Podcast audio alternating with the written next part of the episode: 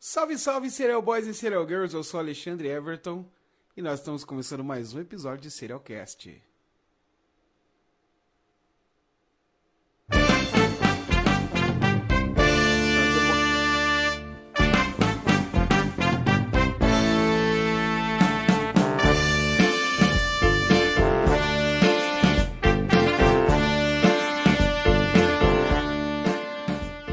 Fala aí galera, como é que vocês estão?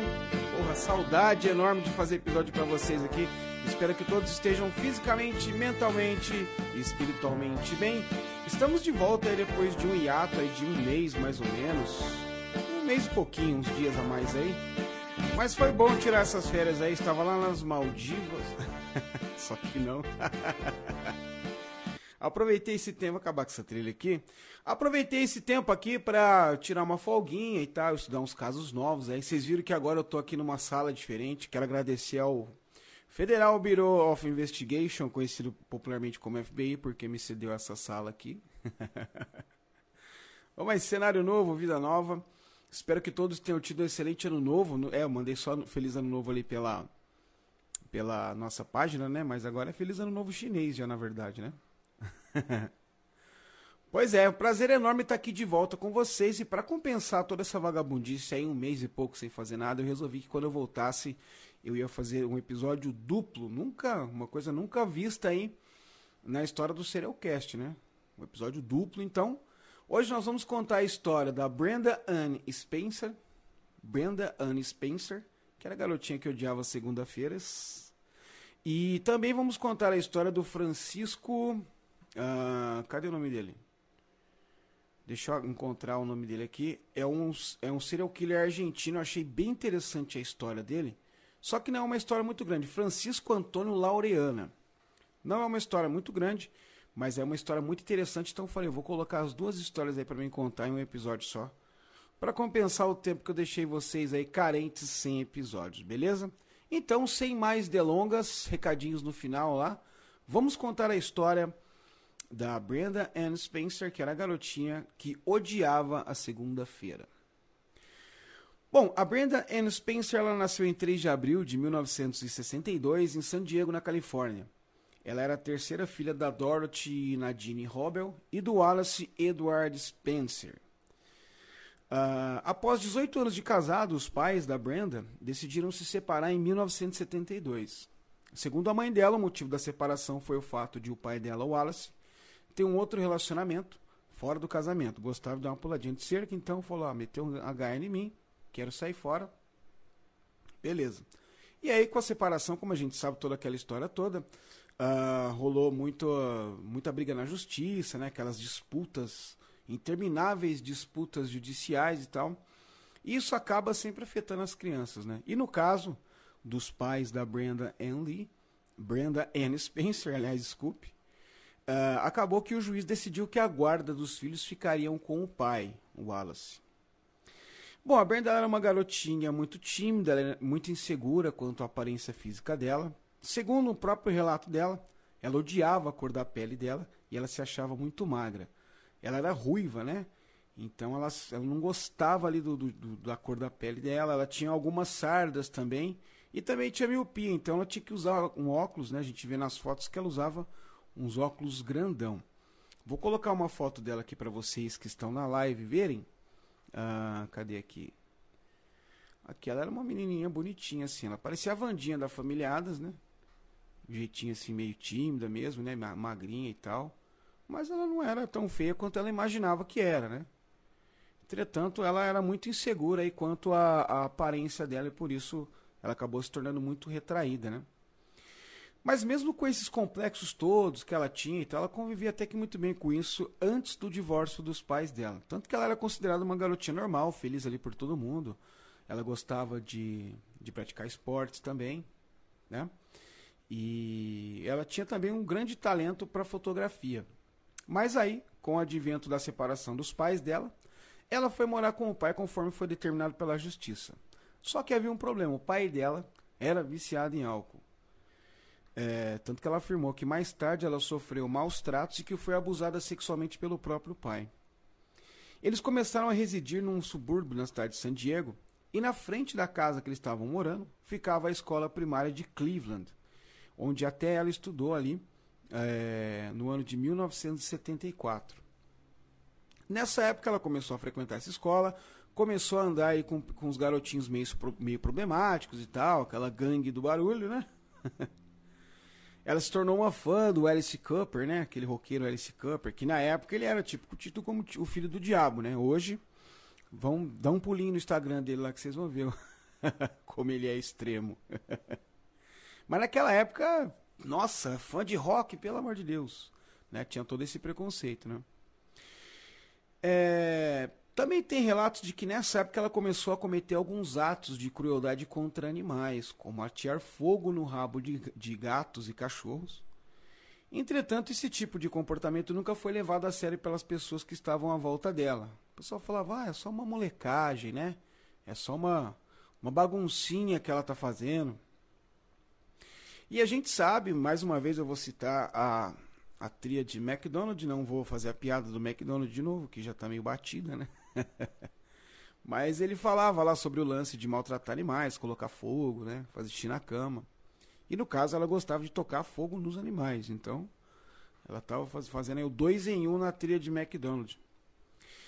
É, né, essa época da vida dela também, da separação dos pais, foi marcado também pelo distanciamento da mãe dela.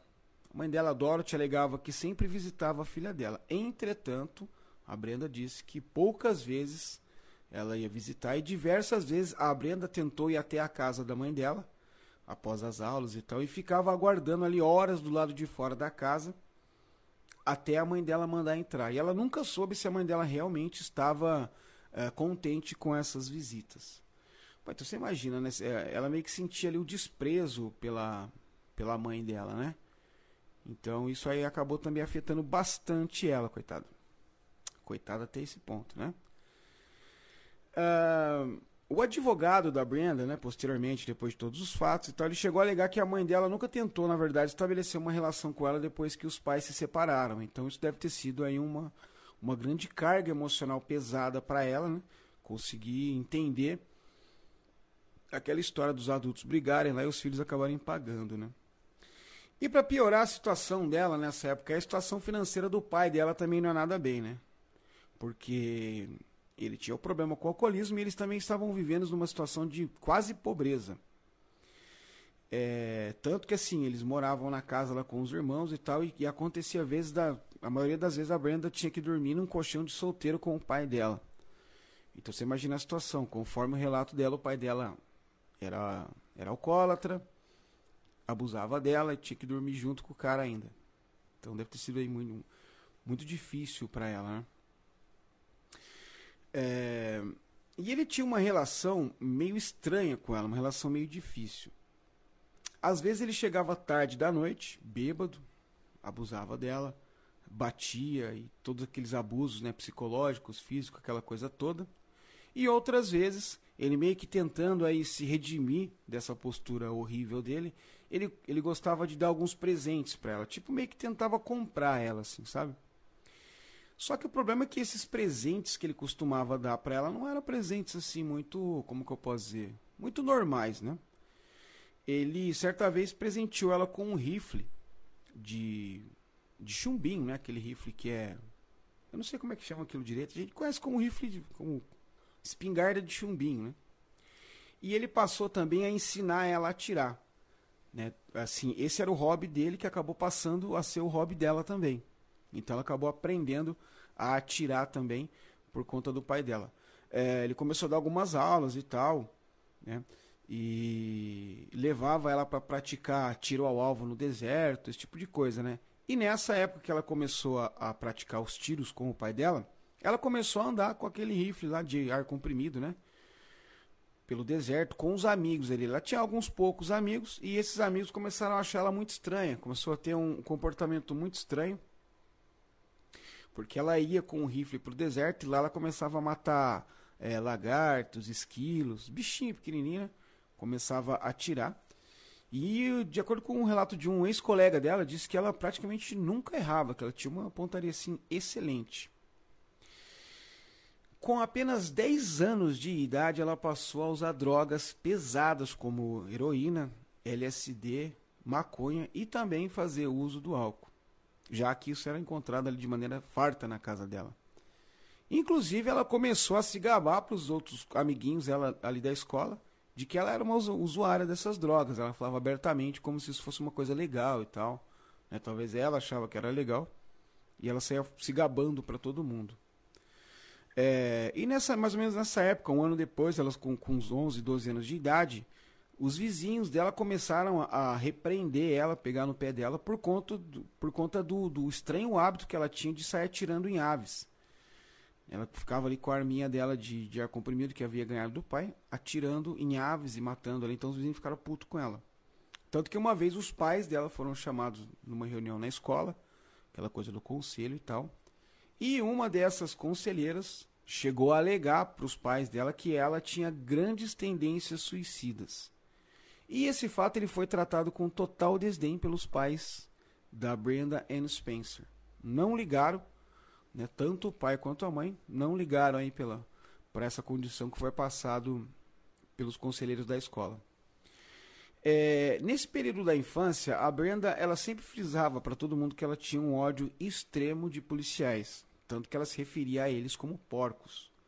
E ela deixava claro para quem quisesse ouvir que ela nutria um desejo bem bizarro de um dia atirar contra um policial. Engraçado é que, embora ela tivesse esse comportamento maluco e totalmente solitário, ela ainda conseguia nutrir algumas amizades. Mas, na verdade, essas amizades se relacionavam com ela mais por medo do que por, por gostarem dela mesma. Aquela história de, ah, meu, eu vou andar com o cara durão da escola, que ele não vai bater em mim. Né? Eu posso forgar com os outros e ele compra minha briga. Uma coisa mais ou menos assim. Tanto tem um relato de um ex-colega dela, né, de classe nessa época, que ele falava que o, o, principal medo que o pessoal tinha dela era o fato dela estar sempre falando sobre matar pessoas e animais. E sempre que estava ali na conversa com os amigos, ela sempre se perguntava e perguntava a eles também qual seria a sensação de atirar em uma pessoa realmente. Diante de todos esses fatos que ocorreram ainda na infância dela, ela foi submetida a uma avaliação médica por conta desse comportamento depressivo e tal que ela tinha, né? Tendências suicidas, conforme foi falado aí pelos, pelos conselheiros da escola, aos pais dela. E esses profissionais que fizeram essa avaliação, eles, é, chegaram à conclusão de que ela deveria ser tratada em um hospital psiquiátrico, porque ela representava perigo tanto para os outros quanto para ela mesma. Cara, você imagina uma criança de 12 anos já ser é, diagnosticada com esses problemas e ser vista dessa maneira, né? de, de ser uma, um, é, é, potencialmente poder fazer mal para uma pessoa ou para ela mesma. É bem pesado, né? Então, de acordo com essa avaliação, né, esses representantes da escola levantaram a possibilidade de uma possível internação dela no centro correcional para menor de idade. Só que isso foi prontamente negado pelo pai dela. O pai dela falou: não, deixa pra lá, eu seguro, tranquilo, não vai internar ninguém. Puta omissão, né? É omissão isso aí. Nessa mesma época que ocorreram esses fatos aí, essa avaliação que ela passou e tal, é, na época do Natal, ela pediu um rádio de presente pro pai dela. E o pai dela aí, muito solícito, né? Muito bonzinho. Ao invés do rádio, presenteou ela com um rifle, um rifle Ruger, calibre 22 com mira telescópica e 500 cartuchos de munição real. Tiro de verdade. Então, você imagina aí que a gente pode é, dizer que o pai dela meio que é um coautor de todos esses atos horríveis que ela veio a fazer futuramente, né? Porque o cara praticamente fomentou essa vontade que ela tinha de atirar contra, contra uma pessoa. Tanto que, de posse dessa arma, ela passou a treinar a pontaria dela e acabou por usar essas habilidades que ela adquiriu com a pontaria ali da, do rifle 22 dela na fatídica segunda-feira do dia 29 de janeiro de 1979. O que aconteceu? A Brenda saiu na janela da casa dela e, como foi dito aqui, a casa dela ficava de frente para Cleveland High School. Ela pegou o rifle que ela ganhou no Natal do pai dela e passou a atirar contra as pessoas que estavam se dirigindo à escola. Tanto que ela chegou a atingir mortalmente duas pessoas. ela feriu oito crianças e um policial também. Esse policial chamava-se Robert Robb e ele foi o primeiro agente de segurança, agente da polícia, a chegar no local e foi ferido no pescoço. Entretanto, ele não, não faleceu, né? Ela começou esse ataque por volta das 8 horas e 30 minutos, assim que os alunos começaram a chegar para as aulas, né?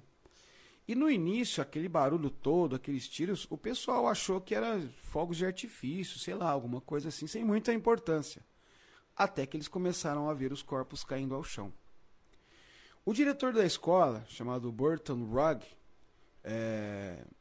ele foi o primeiro cara que foi atingido. Ele tinha 53 anos e ele, quando viu uma criança que foi ferida ali, que caiu no chão, ele correu para ajudar essa criança e acabou sendo ferido mortalmente.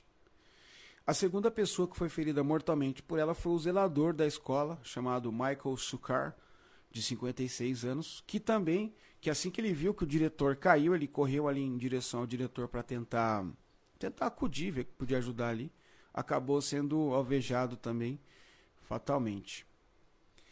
E aconteceu uma coisa muito bizarra durante esse ataque, é, tanto que a gente pode dizer até que ele foi assim o primeiro uh, o primeiro ataque em massa em escola, né? Vamos dizer que ela meio que abriu essa onda ridícula e escrota de ataques em massas em escolas. Se eu não estiver enganado, já, já tinha havido um outro, é, acho que nos anos 50, se eu não estiver enganado. Bom, eu não pesquisei muito, mas acho que eu li assim meio en passant. Eu acho que é isso mesmo. Só que não teve tanta repercussão como foi o caso dela, que meio que abriu a porteira ali para acontecer aquele monte de doideira que acontece nos Estados Unidos, né? Muita gente atribui essa culpa a ela, né? E mais uma coisa muito bizarra que aconteceu nesse evento em específico foi que durante o tiroteio, na hora que ela estava ali sentando bala no pessoal, dois jornalistas conseguiram entrar em contato com ela pelo telefone. Por quê? Porque eles começaram a. Eles viram ali que estava dando aquela treta toda e tal, eles começaram a ligar pro pessoal, uh, pros vizinhos ali, da, da redondeza, da rua e tal, a fim de obter algumas informações. Né? Até que, que ligaram para a casa dela meio que de maneira acidental, achando que iam pegar ali o, o depoimento de um vizinho, de um morador próximo. Na verdade, pegaram do atirador, né? E aí o, o, o, repórter falou pra ela, meu, mas por que, que tu tá fazendo isso aí? O que, que tá rolando? Daí ela falou assim, olha, eu não gosto de segundas-feiras. Isso vai animar o meu dia. Cara, muito maluco, né? É, e aí esse jornalista falou pra ela assim, cara, e isso é mentira. Você tá querendo passar um trote, tá acontecendo uma coisa. O cara desacreditou, né, meu? Não é possível. Que... uma coisa muito atípica, né? Cara falou, ah, sua menininha louca, tá rolando um bagulho maior estresse aqui, você tá fazendo piada e tal. Daí ela falou pra, pra ele assim, ah, então quem que você acha que tá fazendo isso? E desligou o telefone. E aí, cara, um outro jornalista que, que viu ali a parada falou, ah, não é possível, preciso falar com essa menina aí. Ligou lá na casa dela também. E aí começou a conversar com ela. Aí a Brenda falou que o pai dela estava doente e assim ela teve que ficar em casa, teve que faltar à escola, né? E falou, e, porra, eu tô aqui no mó tédio, não tinha nada para mim me divertir. Eu resolvi então começar a tirar no pessoal. Aí ele falou, cara, não é possível, não é possível não. Ela falou, não, eu não gosto de segunda-feira. Você gosta de segunda-feira? Só estou fazendo isso como uma maneira de alegrar meu dia. Ninguém gosta de segundas-feiras. Concordo, Fia, mas também não vão matar os outros, né? E aí esse cara, o repórter questionou ela se ela estava sozinha em casa, ela foi até irônica, né? Ela falou, pô, você acha que eu faria isso se tivesse mais alguém aqui em casa? E esse jornalista ele, ele relatou depois né, que ele ficou assim muito assustado com a calma e o controle da situação que ela tinha. Ela conversando com ele ali totalmente tranquila, como se nada tivesse acontecendo. Isso assustou muito ele. E ela foi ainda para ele assim: Ah, eu não vejo nada demais em atirar nas pessoas. Eu nem conheço elas. E aí o cara falou assim: Meu, mas o que, que você acha que vai acontecer quando o seu pai descobrir isso aí? Né? Aí ela falou assim: Olha, meu pai vai me matar quando chegar em casa e descobrir tudo que eu fiz. E aí ela, o jornalista falou para ela assim: Cara, mas olha só, você provavelmente matou aí três ou quatro pessoas. Eles não tinham o número exato na, na hora, né? Mas pela quantidade de pessoas caídas ali, ele meio que estipulou que tinha sido esse o saldo de mortos, né? Aí ela falou assim: Nossa, isso aí foi tudo? Eu vi um monte de pena voando. Ela usou essa expressão. É. E aí o cara começou a perguntar da vida pregressa dela ali. Ela falou que ela já tinha se envolvido com a polícia algumas vezes, né? E tal. Contou ali um pouco da, da vida criminal dela. E terminou essa entrevista declarando o seguinte: Olha, eu tenho que ir agora que eu atirei num porco, se referindo a um policial. E acho que quero atirar um pouco mais. É, enquanto estava rolando essa entrevista, uma outra equipe do jornal, é, de, aliás, de um outro jornal chamado San Diego Evening Tribune, foi avisada sobre essa estranha entrevista. E eles ligaram para a polícia, que até esse momento os policiais não conseguiam identificar de onde estavam vindo os tiros. Então, rolando aquele pá, pá, todo, os caras não sabiam de onde vinha o atirador e rolando a entrevista. E aí esses, é, esses jornalistas passaram ao canto a bola para a polícia, os caras começaram a, a se basear ali pelo telefone e tal, para saber de onde estava vindo, né? Provavelmente eles pegaram a lista telefônica e viram qual telefone era, né? Qual número e qual endereço. E aí eles é, conseguiram então identificar. Daí quando eles identificaram o lugar que que que estava vindo os tiros, o que, que eles fizeram? Eles pegaram um caminhão, um caminhão de bombeiro, e jogaram em frente à casa dela, na intenção de, de parar o tiroteio, né? De tampar a visão dela ali. E ela é, não conseguiu mais atirar. Então eles conseguiram evacuar as crianças que estavam no interior da escola, levaram elas ali é, para um outro lado e tal, tiraram ali da zona de tiro delas, colocaram no ônibus e some daqui, pelo amor de Deus. Né? E aí, pô, imagina, cara, os pais ali tudo esperando, vendo pela televisão que tava rolando, né? E aí eles trouxeram um experiente negociador da polícia. Esse negociador pegou o telefone, ligou na casa dela? E aí ela atendeu e já atendeu falando assim, porra, por que, que vocês demoraram tanto para me ligar? Os caras falaram, pô, a gente tava tentando, não conseguiram. Ela foi irônica, falou, pô, mas Ligou aqui dois repórteres para mim aqui na maior tranquilidade, trocaram uma ideia comigo de boa. Vocês estão metendo louco que não conseguiram falar comigo? E aí começaram a negociar e as negociações não foram nada fáceis. Por quê? Porque geralmente numa situação de negociação, o que, que eles vão fazer? Eles começam ali meio que a insuflar o criminoso. Corta a luz, corta a água, não dá comida, né? Esse tipo de coisa. Só que acontece, ela estava na casa dela, né? Então ali ela tinha comida tranquilo. Eles não tinham como fazer essa pressão psicológica nela, né? Acho que até por uma questão psicológica mesmo, dela sentir, é, de certa maneira, acolhida. Peraí que a câmera deu. Deu bugs. Sentir de uma maneira mais acolhida ali e ficar.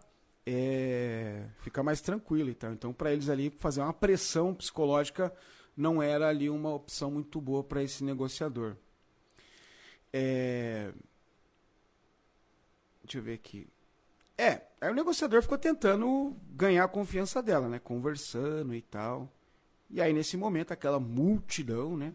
O Zé Porva já juntou ali em volta do local, né? E todo mundo pedindo pro policial meter bala nela, né? Para os invadirem a casa, os policiais invadirem a casa e tal.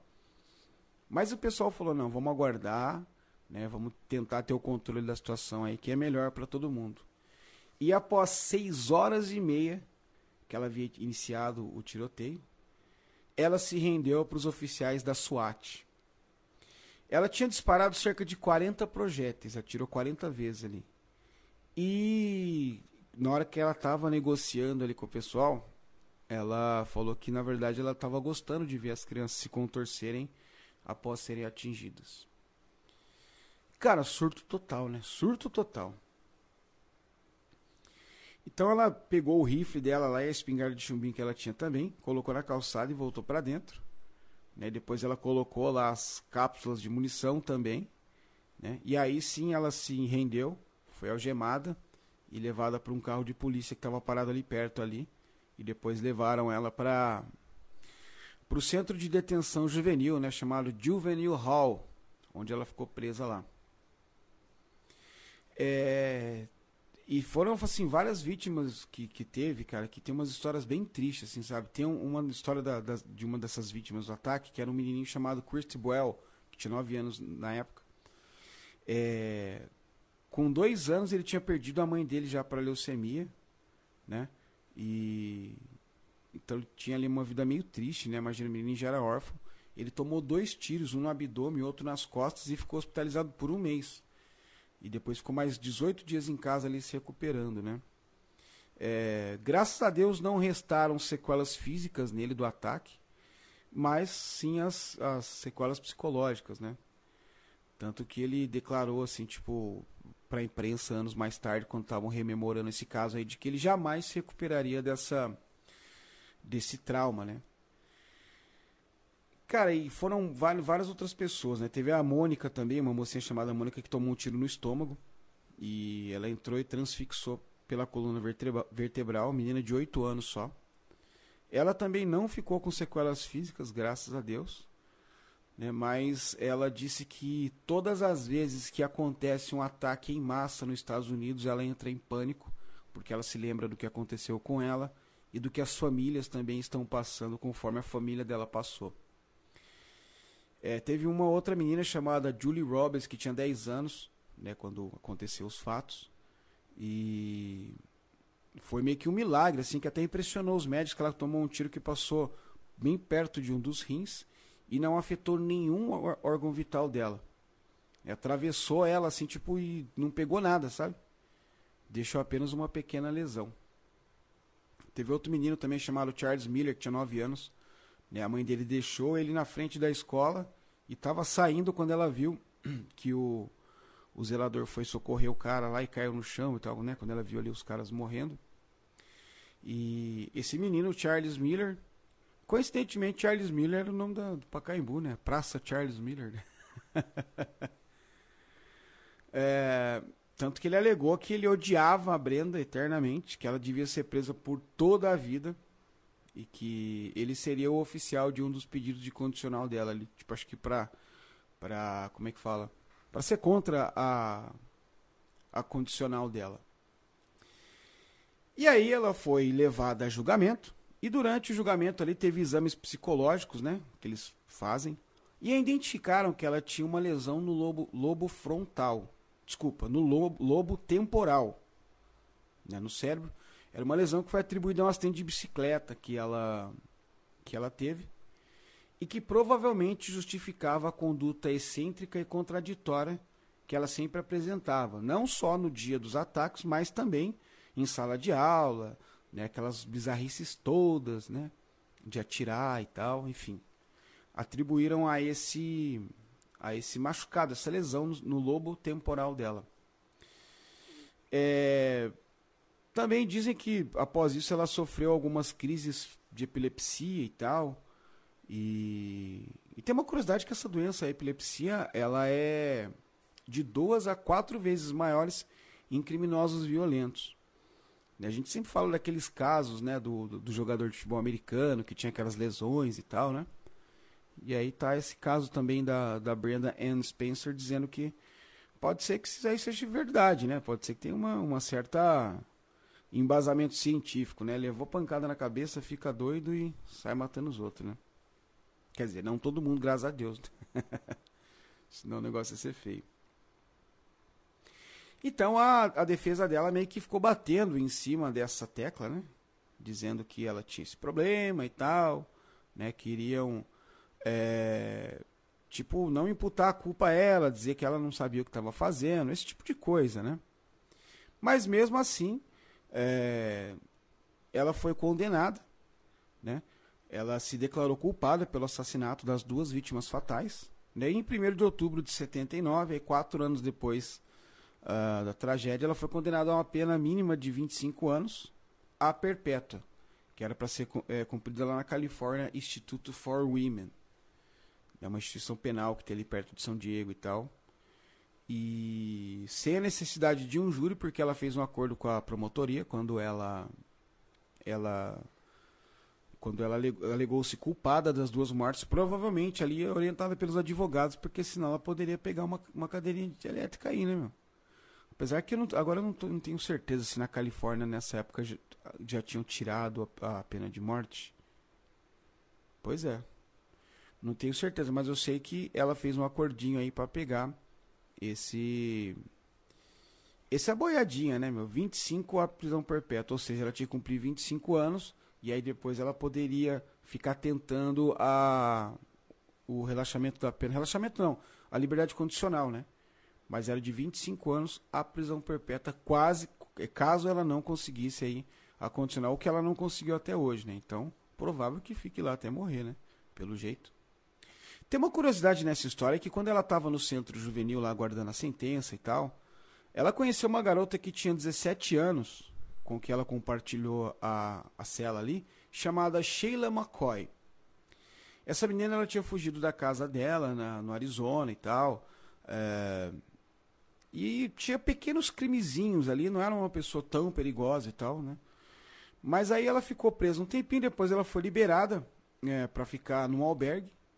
Né? Só que ela chegou lá no albergue e falou: ah, não, aqui as regras são muito rigorosas e tal. E como ela tinha ficado amiga da, da Brenda, ela foi pedir abrigo na casa do pai dela, né? o Wallace Spencer. Que nessa época ele já estava vivendo é, de maneira solitária, porque os outros filhos já haviam deixado ele também. E ela com apenas 17 anos e o pai da, da Brenda, sei lá, com, deve ter mais de 50, eu acho, passaram a viver juntos ali e se tornaram um casal, cara. Acredita? O pai dela começou a ficar com a, com a menina de. com a Sheila McCoy de apenas 17 anos. E acabou engravidando também ela? E aí, puta, é, o, o, pessoal lá da, da casa de, de detenção juvenil lá, quando ficou sabendo dessa gravidez, ficaram putos da vida, né? E entenderam isso como uma, uma violação da condicional, né? E aí ela teve que voltar para a cadeia. Aliás, deram uma opção para ela: ou você volta para a cadeia, ou você se casa com o pai do seu filho. Mas que maneira maluca também de lidar com o problema, né? Pô, ela engravidou. Ah, legal, engravidou. Pô, que problema, né? Mas é do cara velho. Não, tudo bem. Né? Mas é o seguinte: foi uma violação da condicional. Foi. Então vamos fazer assim: ou casa ou volta para cadeia. Caralho. então, obviamente, que ela resolveu se casar com o pai da Brenda Ann Spencer, né? E esse casamento deles ocorreu em 26 de março de 1980. Na cidade de Uma, né, no estado natal da Sheila, no Arizona. E aí, depois que ela deu à luz, ela fugiu e deixou a filha com Wallace. Numa entrevista que ela deu em 2006, é, ele, ela, ele, declarou que, ela, que a, a, filha vivia com ele ainda, né? O Wallace falou, a menina ainda vive comigo. E ela está cursando universidade, fazendo curso de sociologia. Cara, e você imagina que, por exemplo, o, cara ele era alcoólatra, ele abusou da própria filha, depois ele pegou uma menina de 17 anos, engravidou e tal, e depois ele ficou com a criança ali. Cara, que fita, que história louca, né? Bom, mas voltando aí à, à história da Brenda Ann Spencer, ela, é, a partir dos 25 anos, conforme havia, havia sido previsto ali no julgamento dela, ela pôde requerer a liberdade condicional e ela acabou entrando várias vezes e todas as vezes foi negada. Né? A última vez que ela entrou foi em 2019 e negaram também. E aí depois ela tinha uma, segunda, uma outra chance, né, uma outra audiência lá e tal, em 2021. E segundo algumas fontes, é, após o pedido de 2019 que negaram, ela não tentou mais a liberdade condicional, ou seja, a chance que ela tinha em 2021, ela deixou passar. Agora não sei se ela realmente não quis ir ou se teve algum problema por conta da pandemia, de ter adiado a, a audiência, né? Não sei, eu sei que a Brenda Ann Spencer ainda se encontra presa, cumprindo a sua pena pela morte das duas pessoas e por ter ferido aí mais outras oito crianças, se não estiver enganado, acho que é oito mesmo. E ter feito aí a segunda-feira é, mais horrível da vida dela e da vida de todas as outras vítimas também. Então, se você não gosta de segunda-feira, faz um post no Instagram, coloca lá é, Coloca no story que você não gosta, mas não sai tirando nos outros, não, que não, não vai dar bom para ninguém. então, essa aqui foi a primeira história de hoje, o primeiro caso da Brenda Ann Spencer, a garotinha que odiava as segundas-feiras. Deixa eu falar aí pra galera aqui do chat. Natália Lima, boa noite, Natália, querida, tudo bem? Ela tá dizendo aqui, eu odeio segundas-feiras. Esse eu também odeio, mas não sai tirando os outros, não, viu, Natália? Seria um serial killer não praticante, né? Miriam Santana, bom ter episódio novo. Que legal, pô. Tô muito feliz também, Miriam, de verdade. Tava me fazendo uma falta danada vir aqui falar com vocês. vocês não têm noção. Seja bem-vindo. E agora, o segundo caso de hoje é um caso que eu achei muito interessante. Porque é um caso meio atípico, né? A gente quase nunca ouve falar sobre serial killers argentinos. Eu praticamente não, não tinha ouvido falar. Embora tenha aí uns caras, uns matadores, aí uns caras meio, meio vagabundo e tal. Né? Mas esse caso, ele tem uma peculiaridade que é o seguinte. É, eu vou explicar para você já. Não tem muita, muita informação sobre ele, embora seja um serial killer é, que atuou bastante, não tem muita informação dele. Então por isso que ficou uma história pequena e tal, mas é uma história interessante do mesmo jeito e vocês vão ver por quê. Né? Rafael Ferreira Silva, aê, voltou, é isso aí, tamo de volta, meu brother. Seja bem-vindo à live aí, obrigado pela audiência. É... Bom, vou dar um recadinho antes aqui, gente. Segue nós lá no Instagram, arroba Podcast. Facebook também, arroba Podcast. Twitter, arroba cast, underline serial. Tá aparecendo aqui na sua telinha e para você que não está ao vivo, eu acabei de contar aqui, né? Arroba Podcast lá no Instagram. Também quiser apoiar a gente, pode apoiar a gente no www.apoia.se barra Podcast. Lembrando que estamos de volta a partir de hoje com episódios aí todas as segundas-feiras às 19 ou 20 horas, né? Acho que às 20 horas vai ficar mais cômodo para todo mundo, viu? Né? Eu vi que o pessoal começou a chegar agora, então eu acho que 20 horas aí é um horário legal, né? Bom, vamos então contar a história do Francisco Antônio Laureana, que ficou conhecido como o Sátiro de San Isidro. Bom, em meados dos anos 1970, a Argentina estava vivendo um clima de total instabilidade política. Então, o presidente do país era Isabel Perón.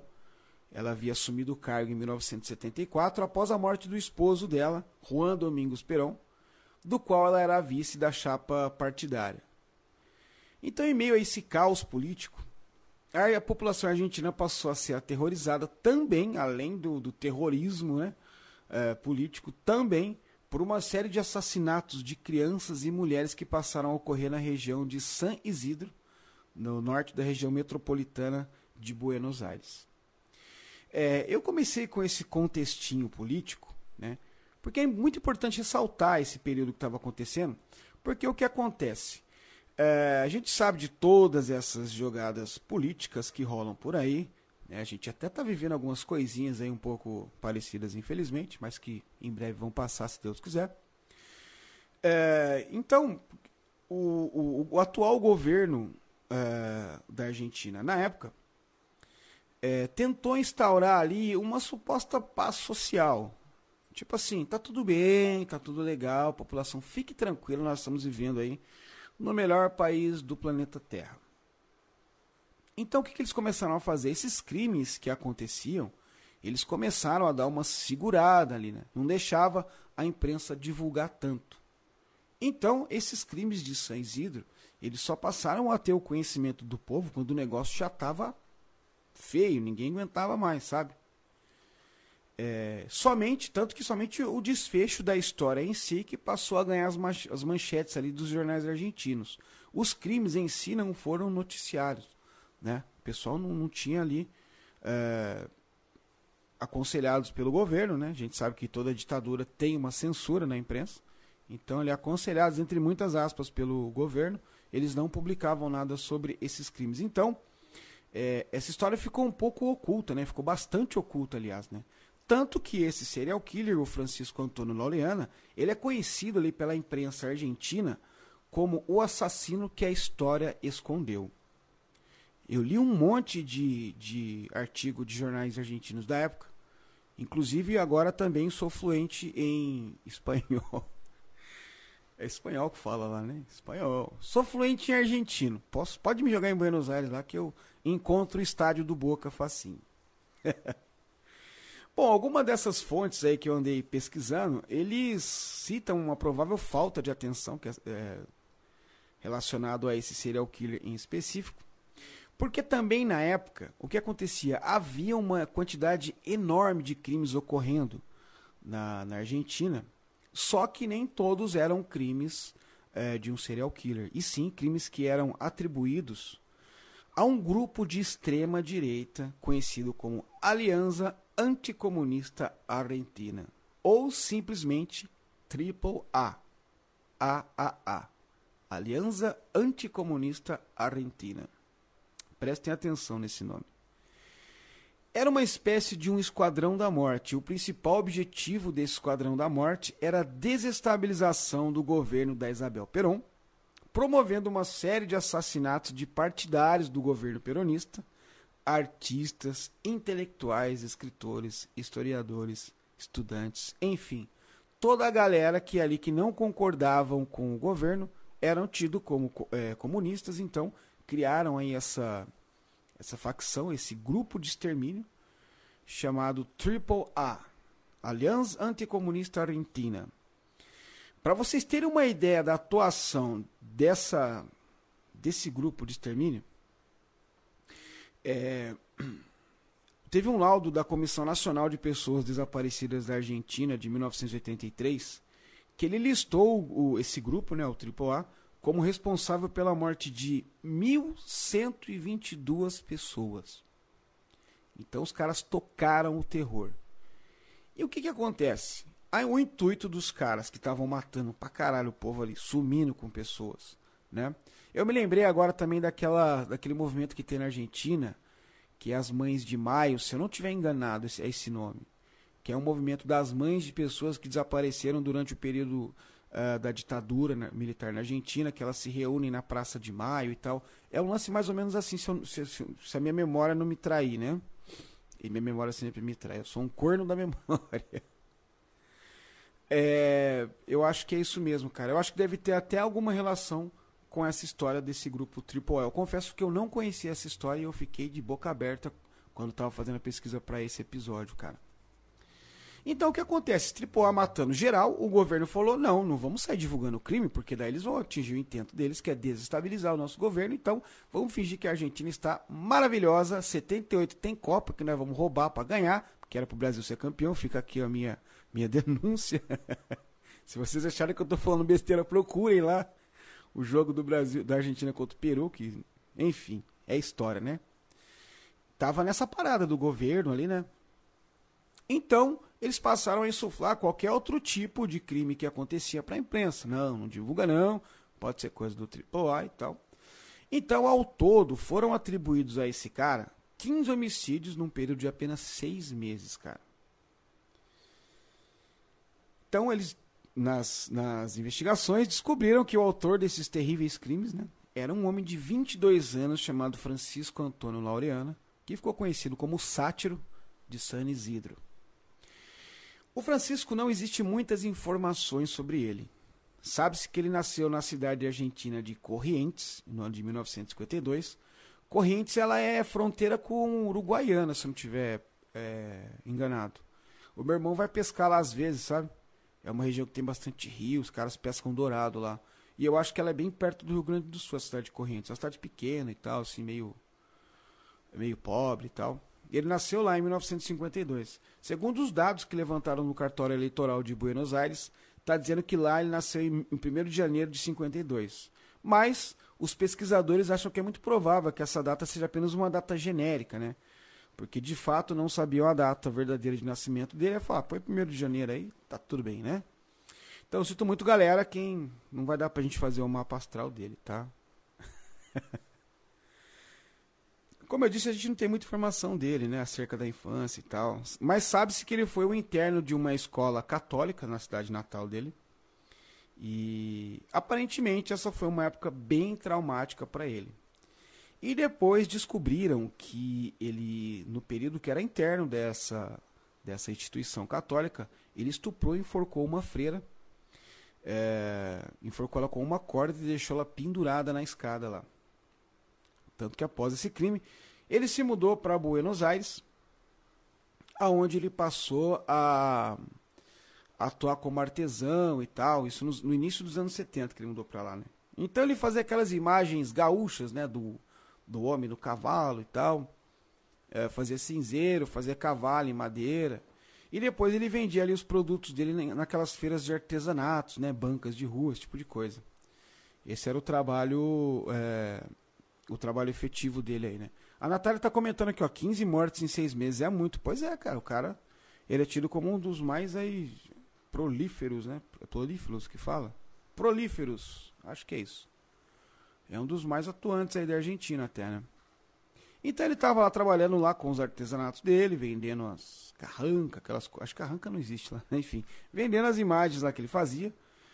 E algumas pessoas que trabalhavam ali ao lado da barraca dele, né, que dividiram a, a feira com ele ali, essas coisas, definiam ele como um sujeito mal-humorado, calado e que tinha um olhar perdido e maligno.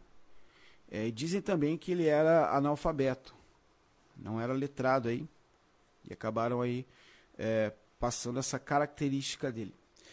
Ele, essa época ele já estava casado e era pai de três filhos. Segundo que a própria esposa dele relatou, todas as vezes em que ela saía de casa com as crianças, ela era aconselhada por ele a ter muita atenção, afinal de contas, o mundo estava cheio de degenerados.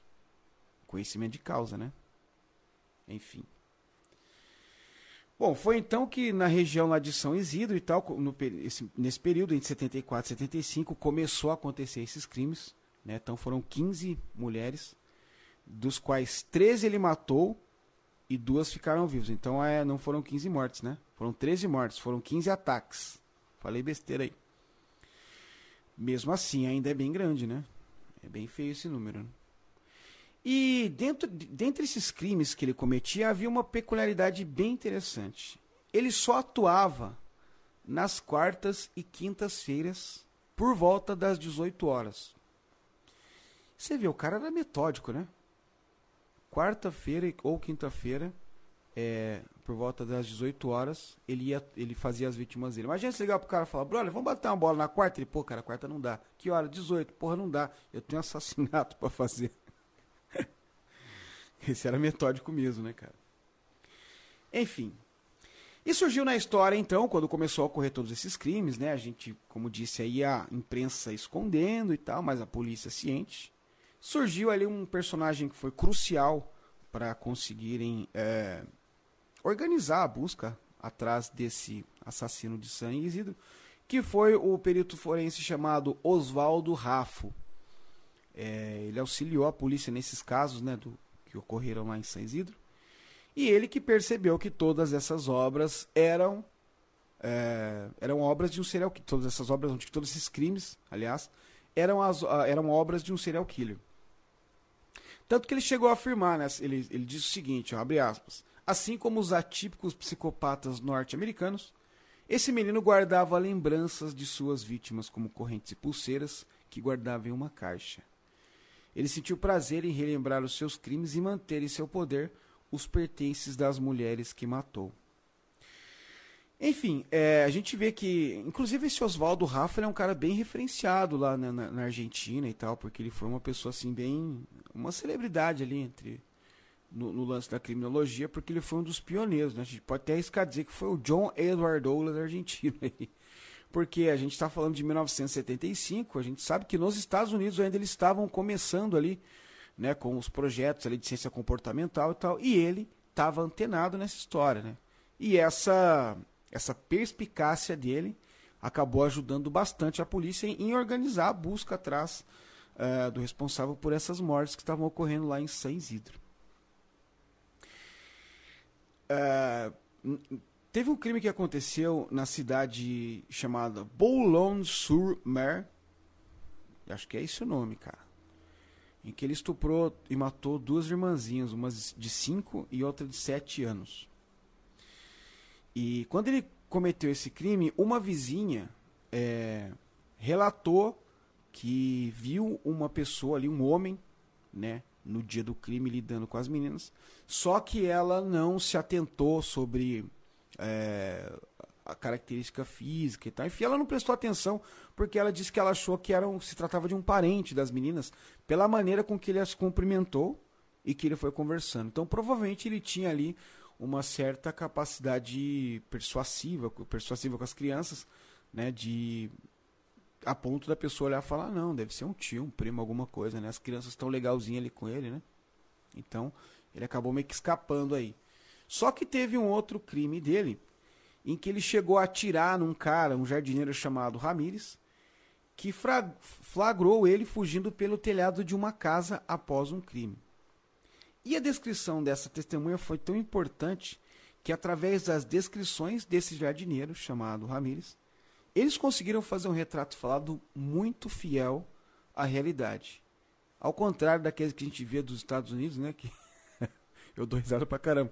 Dos antigos, né? Hoje em dia é, é tudo bem louco, digital. Mas antigamente era uma coisa e outro cara, assim, não tinha nada a ver. Tanto que tem meio que um meme aí disso aí. De, os caras colocam lá o retrato falado e depois o cara, assim, tipo, porra, nada a ver, sabe?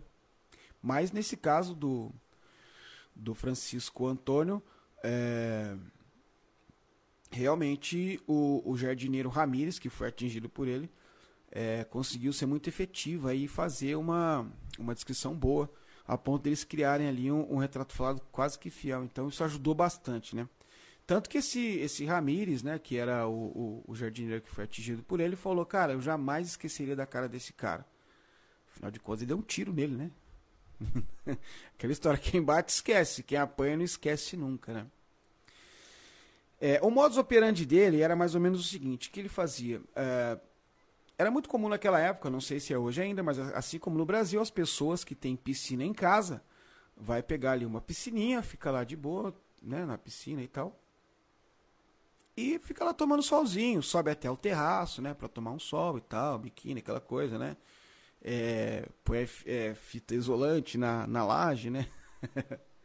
e ele se aproveitava dessas mulheres, cara. Ele se aproveitava dessas mulheres e atacava. Geralmente eram ou crianças ou mulheres que estavam ali em situações vulneráveis, ali curtindo a piscina da casa, que ele fazia isso. Bom, tava contando aqui do retrato falado, né? Que o, o Ramires, o jardineiro ali, ó, uma testemunha ocular, falou, deixa eu mostrar aqui para vocês terem uma ideia do que eu tô falando, o pessoal que tá vendo pelo YouTube. Então tá aqui, ó, tá aqui a o desenho dele, né? Um desenho até bem realístico assim, bem legal, tá bem desenhadinho. E as características, né? Não sei se eu vou conseguir ler que eu tô ficando ceguinho. Ah, tá lá, estatura 1,70m, o cabelo castanho, semiclaro, com as pontas claras também. É, Patilhas, que eu não sei o que é. Eu não tô tão fluente assim, tá? Patilhas, que será que é? Cortas, regular, cortadas, não sei. Peso dele 73 quilos. Uh, e aí depois eu não vou mais entender o que tá, ah, acho que as vestes deles é isso. Indistinta. Uh, bom, não vou ficar tentando traduzir aqui, não, que eu vou falar um monte de besteira.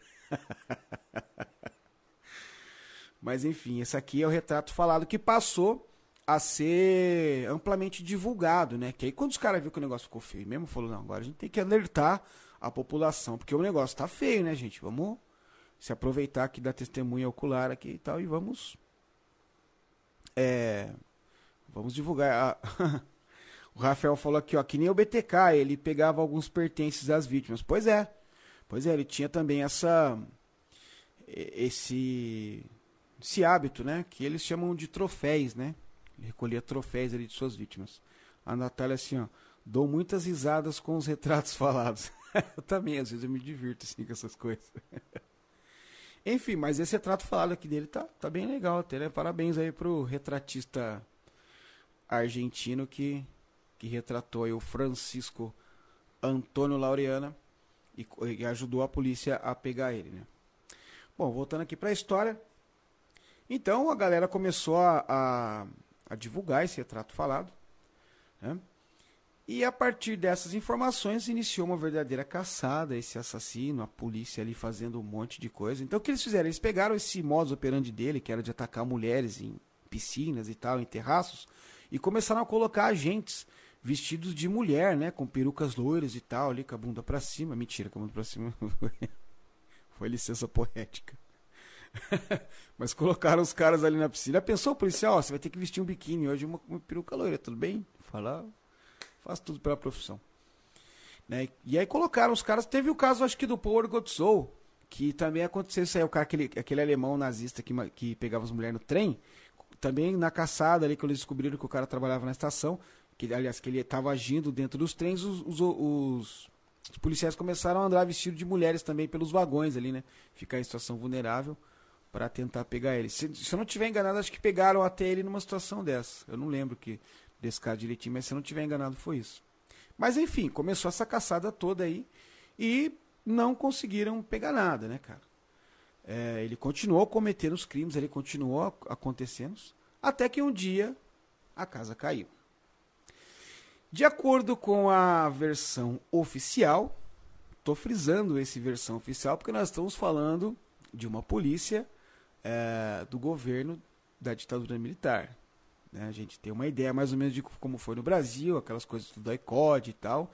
A gente imagina mais ou menos que a polícia argentina também tenha tido ali umas atitudes meio suspeitas e tal. Não que esse cara merecesse misericórdia ou algo do tipo, enfim. Vamos contar a versão oficial. Na tarde do dia 27 de fevereiro de 1975, uma quinta-feira, uma garotinha de apenas 8 anos viu ele andando pela vizinhança e achou ele muito parecido com o retrato falado que estava sendo ali amplamente divulgado pela imprensa. E ela foi lá e falou para a mãe dela: Mãe, o cara do, do retrato falado tá aqui na rua. Aí a mãe dela: Puta que pariu. Correu lá, ligou pro marido dela e falou: Ó, oh, seguinte, o cara lá do. O, o sátiro de São Isidro, o assassino de São Isidro, tá aqui na rua. Aí o marido falou: vamos ligar para a polícia. E ligaram para os policiais que prontamente apareceram. Lembrando que eles já estavam ali numa espécie de uma força-tarefa, né, por ali, é, na caçada dele. Então não foi, não foi, não demorou muito para eles chegarem aí próximo dessa residência, né, onde a garotinha avistou ele. E aí, de acordo com a versão oficial da polícia de Buenos Aires, eles, é, alguns quarteirões depois dessa casa, eles encontraram ele e pediram para que ele parasse. Falou assim, ó, para, que você vai vir é, com a gente para prestar algumas declarações na delegacia, porque você se parece muito com o assassino de San Isidro. a polícia declarou isso aí. E aí, ele estava com uma sacola no, no ombro, sacou de uma pistola e atirou contra o policial. Contra os policiais, aliás. E aí começou a, começaram a meter bala nele sem dó. E nesse tiroteio, ele foi ferido gravemente no ombro, mas mesmo assim conseguiu correr. Eu lembro daquele meme do policial, né? Não sei se vocês lembram. Que acho que é no, na região Nordeste, eu não sei. Que o policial tá dando entrevista falando: Nós enchemos o cu dele de bala, mas esses, esses demônios parece que tem pacto, sumiu, mas não vai pegar você. Imagino que o policial deve ter ficado nessa vibe aí. Ó, o pessoal comentando aqui no chat aqui, ó. A Natália, pior que imaginei a cena, acho que é dos caras de biquíni, policial. o Rafael Ferreira tá dizendo assim, ó, imagina ele chegando perto da mulher e quando se vira um policial bigodudo. ah, a Natália falou, foi isso que eu imaginei. Pois é, né? Imagina o policial parecendo o Fred Mercury no, no clipe do I Want to Break Free, né? Com aquela roupa de mulher, com aquele baita bigodão. o cara deve ter se assustado, né? Enfim, então estão lá trocando tiro e tal, acertaram o ombro do Francisco Antônio Laureana e ele fugiu. Só que, como ele estava gravemente ferido no ombro, uh, começou a deixar aquele rastro de sangue e os policiais foram seguindo o rastro de sangue até chegaram numa casa, uma mansão que tinha ali nas redondezas, uma casa muito grande, uma propriedade muito grande. E eles chamaram ali um, um funcionário, que era uma espécie de um zelador, um caseiro, falou: Cara, o cara tá aí dentro aí, vamos buscar. Ele falou: Vamos embora passou a auxiliar a polícia e reviraram a mansão e não acharam, cara. O cara evaporou. Até que nós temos uma herói, ou um herói, nessa história, que é um doguinho, um cachorro chamado Rina. Agora eu não sei se é cadela ou se é cachorro, porque na tradução eles falam perro lá, né? Cachorro é perro. E eu não sei se tem cadela, se perro é para cachorro ou para cachorro, mas eu sei que se chamava Rina. Né? Então é provável que seja uma cadela, enfim. Esse cachorro, ele era da, dessa mansão, dessa propriedade, começou a notar ali uma atitude meio esquisita no galinheiro e começou a latir. E aí chamou a, a atenção dos policiais e eles chegaram lá e ele realmente estava escondido dentro do galinheiro dessa propriedade que ele havia se escondido. E aí os policiais mais uma vez pediram educadamente para que ele se rendesse. Ele não se rendeu e os caras crivaram ele de bala. Sentaram bala nele lá e mataram o Francisco Laureano. Foi fatalmente baleado.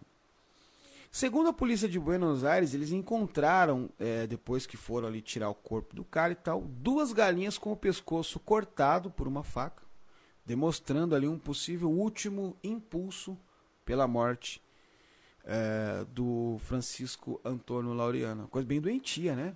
Agora não sei se eles falaram isso para dar uma, um ar assim, de, de psicopata na história ou se realmente o cara loucão. Ah, já que eu vou morrer mesmo, vou deixar aqui minhas duas últimas vítimas duas galinhas. Não sei, estranha essa história, né?